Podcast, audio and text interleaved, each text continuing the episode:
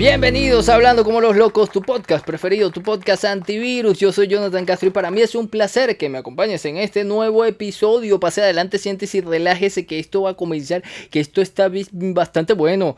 Este podcast está patrocinado por los besos de la señora Jill Biden, la promoción Dos besos por uno.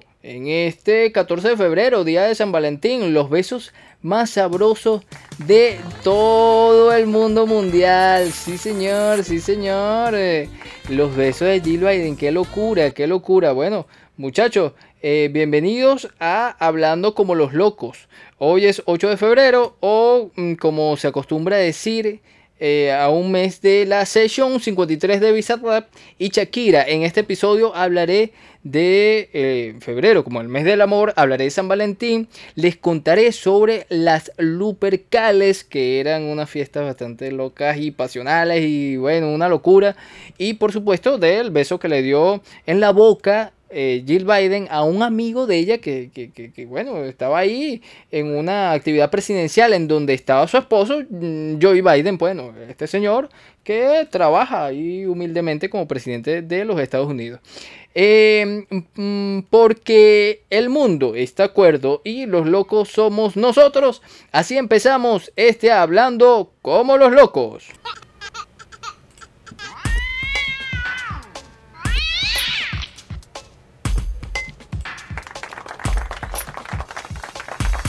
Sí, señores, hablando como los locos, hablando como los locos. Tu podcast preferido, tu podcast antivirus.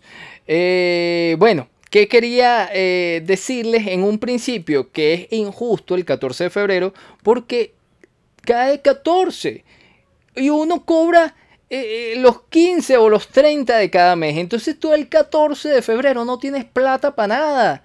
Vienes de enero, que enero es como un desierto económico y luego te vienes recuperando, pero coño, tienes que comprar algo el 14 de febrero. No es justo, no es justo y me molesta y lo tengo que decir, lo tengo que manifestar. Sí, sí. El gato, este gato sabe, y él está bastante bravo porque sabe que es una injusticia el 14 de febrero. Dicho esto, vamos a, les voy a hablar un poquito sobre mm, la historia de San Valentín y ya van a ver por qué.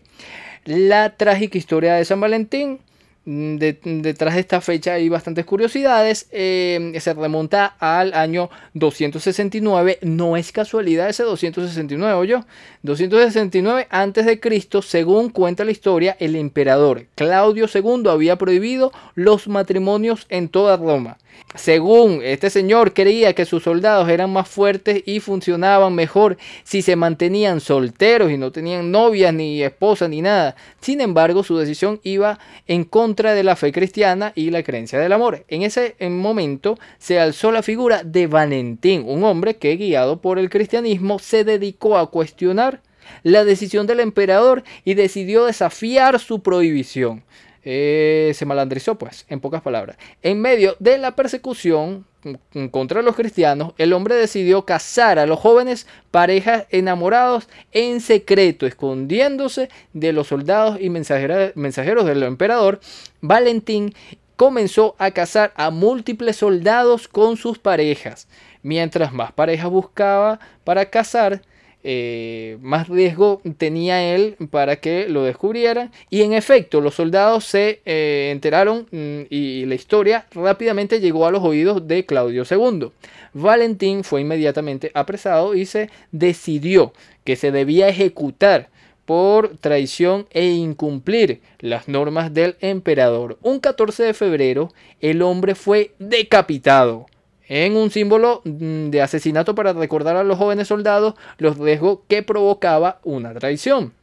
Cientos de años después, el papo, el papo, el papo Gelacio, ya va, ya va, El Papa Gelacio, no, no, no.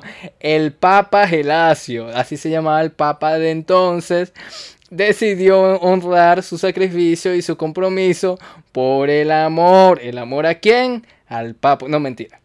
Por el amor, el amor, el amor, pues. La entidad religiosa designó el 14 de febrero, día de su muerte, como el oficial para celebrarlo. Así se mm, canonizó al hombre y se comenzó a recordar esa fecha como el día de San Valentín. La primera carta de amor en San Valentín de la que se tenga constancia esto está bastante interesante porque nosotros tenemos un personaje que es el, rey de las cartas de amor y pasión, que se llamó Simón Bolívar, nuestro libertador de 5.000 naciones, 5 naciones.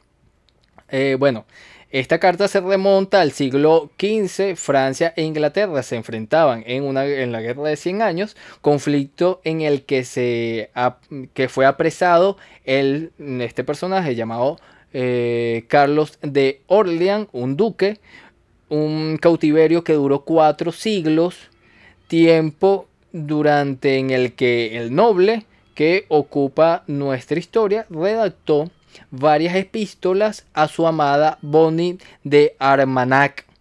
En una de ellas, enviada en, en 1415, quedaban escritos los siguientes versos. Ya estoy cansado. Ya vamos a poner una canción de amor y pasión para hacerlo bastante interesante. Ya estoy cansado del amor, mi muy gentil Valentín. Para mí, naciste muy tarde y yo para ti nací demasiado pronto. ¡Ay!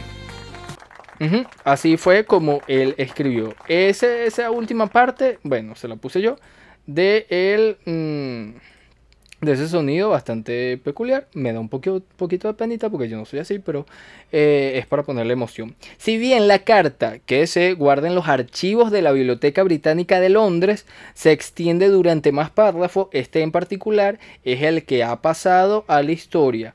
Es una de las líneas más eh, donde Carlos Orleans, Orleans ya, eh, en los bajos fondos le, se conoce como Carlitos. Carlitos se refiere a su amada como San Valentín, expresión que desde entonces empezó a usarse para denominar a la persona querida y amada. Entonces a la persona que tú amas y quieres le dices Valentín. Sea hombre o sea mujer, mi Valentín. Bueno, pero, ¿por qué Jonathan me está hablando de esto? Qué fastidio, ya sabemos. O sea, eh, cada 14 de febrero publica muchas cosas de San Valentín y yo no estoy descubriendo el agua tibia. Pero ahora viene algo bastante interesante que conseguí por ahí en una página bien chévere que se llama mm, periodismo.com. Eh, que eh, titula así: El sacerdote de Tinder. Con los años, el padre Fernando elaboró un formulario especial que pide a la gente que rellene para maximizar sus posibilidades de encontrar a alguien adecuado. Si estamos hablando de que San Valentín lo murieron, lo mataron, pues lo mataron en el año 269 antes de Cristo, en el 2023 hay una persona que se ocupa de buscar a las personas para casarlas. Qué tenebroso esto.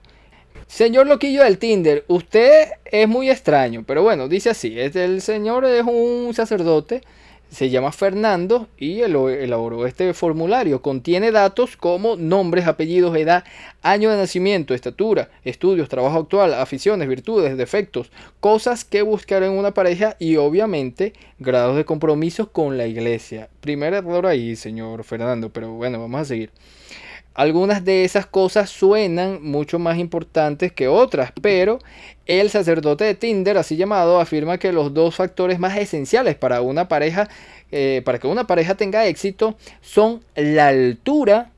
El hombre tiene que ser más alto que la mujer y el lugar de residencia. Por muy buena pareja que parezca eh, sobre el papel. si los candidatos viven lejos el uno del otro, en pocas mm, eh, es poco probable que la relación funcione. Bueno, aquí estoy 50 y 50 en eh, estar de acuerdo con usted, señor Fernando. Hay parejas disparejas. O sea, hay pareja, uno gordo, uno, uno flaco. Eh, hay pareja alto y bajo. O sea, eso ya, ya está como caduco, señor Fernando. Pero, amor de lejos, amor de pendejo. Sí lo creo, señor Fernando. Está, mm, eh, tiene mucha razón. Lo dice el gato también. Em, el padre, Fernando, dedica gran parte de su tiempo en analizar esos formularios, presentando especial atención en los rasgos de personalidad, etcétera, etcétera. El cura de Tinder se ha forjado una gran reputación entre los católicos practicantes solteros, no solo en España, sino también en otros países de América Central y del Sur. O sea que puedes conseguir eh, al señor, le puedes ahí mandar un, mensaje de texto de WhatsApp y bueno, que te haga el favorcito. El favorcito de buscarte pareja, pues. Recibe uno a unas 20 solicitudes diarias de personas que buscan el amor e intentan ayudarlas a todas. Afirma haber hecho miles de parejas en los últimos 14 años. O sea, no, no es un señor que empezó esto de ser cupido hace no sé, mm, dos años, tres años atrás, no, 14 años lleva, lleva este señor y se enorgullece de ser el casamentero detrás de 270 matrimonios felices con cero divorcios, según él. Un aplauso para este señor, un aplauso. Sí, sí, sí, sí. Señor, pero yo creo que usted está un poquito loquillo porque Oye, usted no puede condicionar el amor, señor, señor Fernando. No puede condicionar el amor. O sea, no puede ponerle. No, no. O sea, unas personas se aman y se quieren por lo que son. Sea alto, bajito, loco, cuerdo, bueno, lo que sea. Pero vamos a pasar a otra, eh, otro tema que se relaciona con todo esto de San Valentín, pero es que me, me quedé loco con lo que había antes de San Valentín. Sí, señor, sí, señora. Antes era todo una locura. Lo dice el gato loco. Ajá. Bueno, les leo por aquí. Este es un artículo de abc.es. Eh, lo firma César, César Cervera. A mí me gusta mucho dar créditos porque estos artículos no los escribo yo. Eh, yo lo que hago es recopilar muchas locuritas y bueno, compartirlas con ustedes, amado eh, audiencia de el manicomio. Esto dice así, las fiestas romanas eran demasiadas lascivas para el cristianismo emergente, quien en el año 494 prohibió la festividad y la antepuso para la del 14 de febrero. En la antigua Roma se celebraba el 15 de febrero, viste, el 15 de febrero, una de sus festividades sexuales más importantes. Un aplauso para esta gente que dijo, coye, ellos sabían, estas personas de Roma, ellos cobraban los 15 y sabían que tenían que hacer esta festividad cuando tenían plata. Un aplauso para esta gente. Sí, señores, sí, sí, sí, sí. Sigo eh, leyendo. 15 de febrero, una de las festividades sexuales más importantes, los lupercales, así se llamaba, los lupercales que lanzaban a las calles, a los lupercos, jóvenes desnudos que iban azotando a las mujeres que encontraban por el camino con unas correas de piel de cabra a modo de miembro viril. Pero ¿qué pasa aquí, vale? ¿Se volvieron locos? ¿O qué pasa? Johnny, la gente está muy loca. Esta gente se volvió loquita. Coño, está bien lo del, lo del 15 de febrero, pero estas cosas ya se salieron de control. La fuerte carga sexual de los lupercales hizo que el Papa Gelasio I condenara esta festividad en el año 494 esta fiesta pagana fue sustituida por el 14 de febrero, día de San Valentín. Eh, esta, San Valentín, la festividad religiosa, eh, se estuvo celebrando hasta 1969, hablando de San Valentín, el año en el que bajo el pontificio de Pablo Sexto, la Iglesia Católica decidió eliminar a San Valentín como una festividad del calendario postconciliar, acordado en el Concilio Vaticano II, pasando a ser esta una fecha con santo, pero sin celebración. Esto se debió hacer todo eh, muy difícil de encontrar detalles sobre este santo, o sea, no se sabe si, si este santo de verdad vivió, si era cierto. Esto es una locura. O sea, si usted festeja su San Valentín, usted eh, está muy pecador.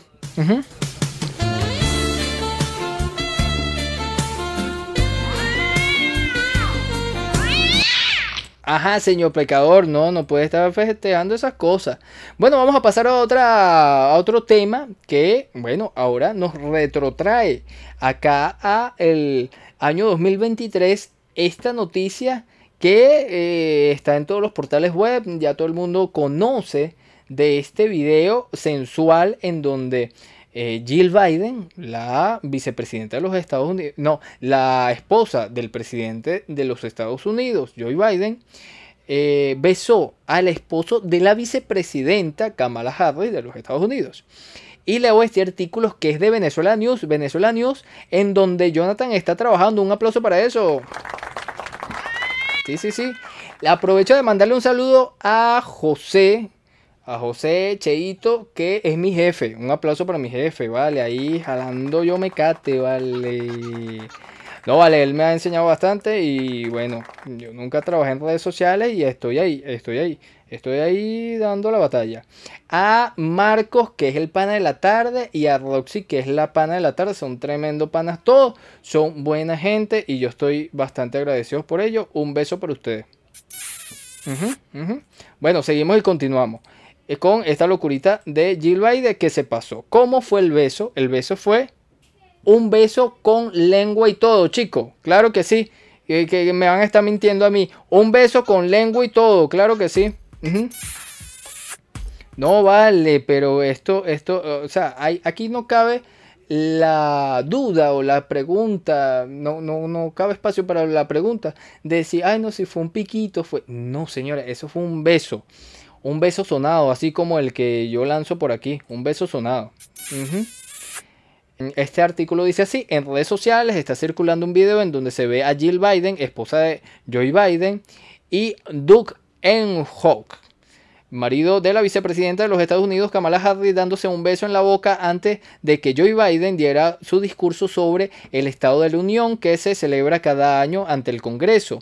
Los hechos ocurrieron así, minutos antes la esposa de Biden hace accedió a la grada donde se encontraban las autoridades. Segundos después saludó al esposo de la vicepresidenta de los Estados Unidos, Kamala Harris, con un beso en la boca, ¿vale?